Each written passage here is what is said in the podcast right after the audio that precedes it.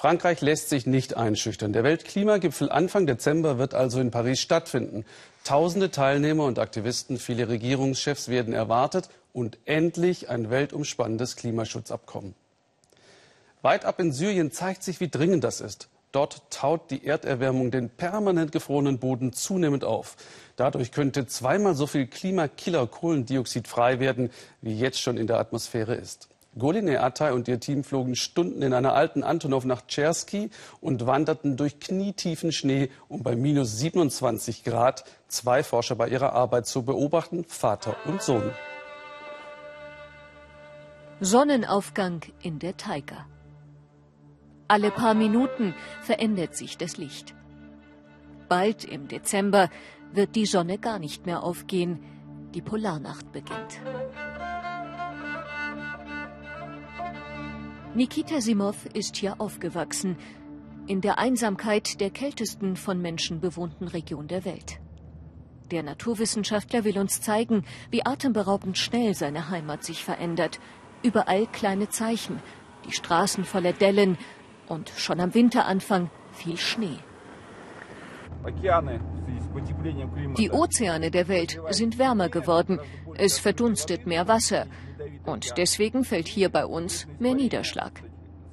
Der viele Schnee wiederum, der verstärkt das Auftauen des Permafrosts.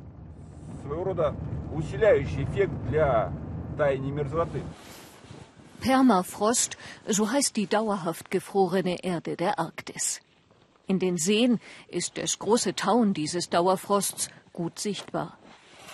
Hier unten liegen Milliarden Tonnen gefrorener Pflanzen, viel reiche Erde, eingeschlossen im Eis, so wie Brokkoli im Gefrierfach, erklärt Nikita. Wenn aber der Boden taut und verrottet, dann gärt und blubbert es. Wir Menschen verbrennen Öl und Kohle, das Klima wird wärmer, der Permafrost taut auf und setzt Methan frei. Ein Treibhausgas, das das Klima noch stärker anheizt. Zwei Effekte, die sich gegenseitig hochschaukeln. Zwei Tage später kehrt Nikita zum Eisloch zurück. Wenn es gärt, dann entsteht Hitze, erklärt er.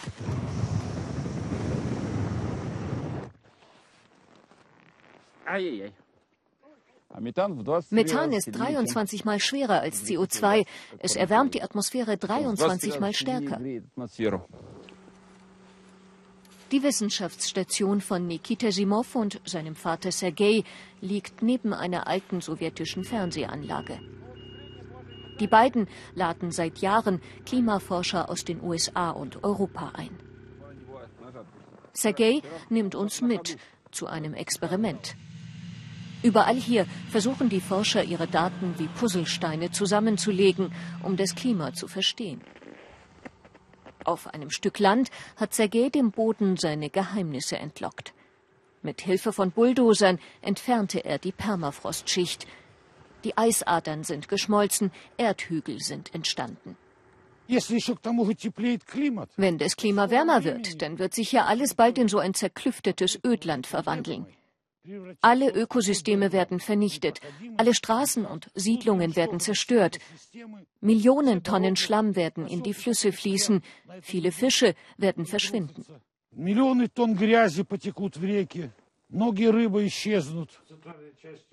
In ihrem Wohnzimmer zeigen uns Sergei und Nikita Simov Bilder vom vergangenen Sommer. Eine Landschaft am Kalima-Fluss, der in den arktischen Ozean fließt. Die Ufer lösen sich auf. Der Boden ist eingesackt. Stück für Stück wandert der See Richtung Fluss. Das einst flache Land verwandelt sich. Erdhügel ragen hervor. Riesige Gruben und Senken entstehen.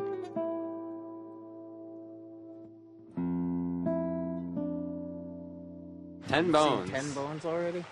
Yes. Knochen tauchen auf. Überall. Knochen von Tieren, die vor Zehntausenden Jahren hier lebten.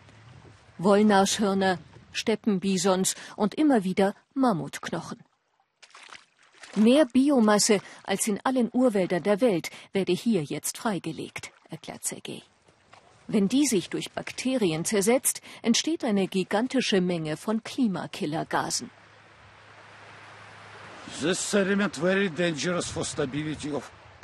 Diese Sedimente sind sehr gefährlich für das Klima unseres Planeten. Hier gibt es Graswurzeln, organische Stoffe, viele Tierexkremente und viele Bakterien. Das ist frische Erde jetzt. Sie war 30.000 Jahre lang eingefroren. Wenn sie schmilzt, fangen die Gräser an zu wachsen. Die Bakterien wachen auf.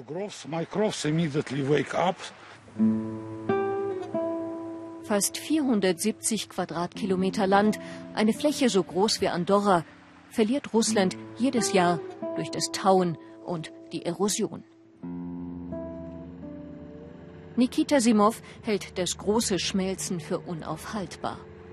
Es dauere nur noch 20, 25 Jahre, bis der Permafrost vollständig taue. Mitten in der weißen Leere tauchen sie plötzlich auf. Elche, Bisons, jakutische Pferde. Die Simovs haben sie hierher gebracht, von tausenden Kilometern weit. Es war eine unglaubliche Kraftanstrengung. Wir machten das ganz alleine, erzählt Nikita. Aber warum? Vor 20, 30.000 Jahren, da kam der erste Mensch hierher. Und wenn der sich auf einen Hügel stellte und sich an genau so einem Tag umschaute, dann sah er zwei bis 3.000 Tiere um sich herum. Es mag seltsam klingen, aber diese Tiere können ein Teil der Lösung des Problems sein. Nichts anderes als ein neues Ökosystem wollen die Simovs hier aufbauen. Das Ökosystem der Eiszeit, der Mammutsteppe. Reines Grasland, ohne Bäume. Wo Tiere weiden, da friert der Boden wieder durch, haben sie herausgefunden. Das liegt daran, dass sie den Schnee zertrampeln. Die Tiere wollen fressen, zertrampeln den Schnee und dadurch ist der Boden schlechter isoliert. Hier an dieser Stelle wird bis zum Frühling der Boden, der Permafrost, mehr durchfrieren. Und die Bodentemperatur wird hier kälter sein als da drüben, wo es keine Tiere gibt. Nikitas kühner Traum, Millionen von Tieren in Sibirien. In ein paar hundert Jahren könnten sie den Permafrost retten und dabei helfen, das Klima wieder abzukühlen. In der Tat eine kühne Vision. Worum es insgesamt bei den Verhandlungen zum Klimaschutz geht, erklären Demian von Osten und Philipp Klitz. Mehr Hitze. Schmelzendes Eis. Das Klima ändert sich dramatisch.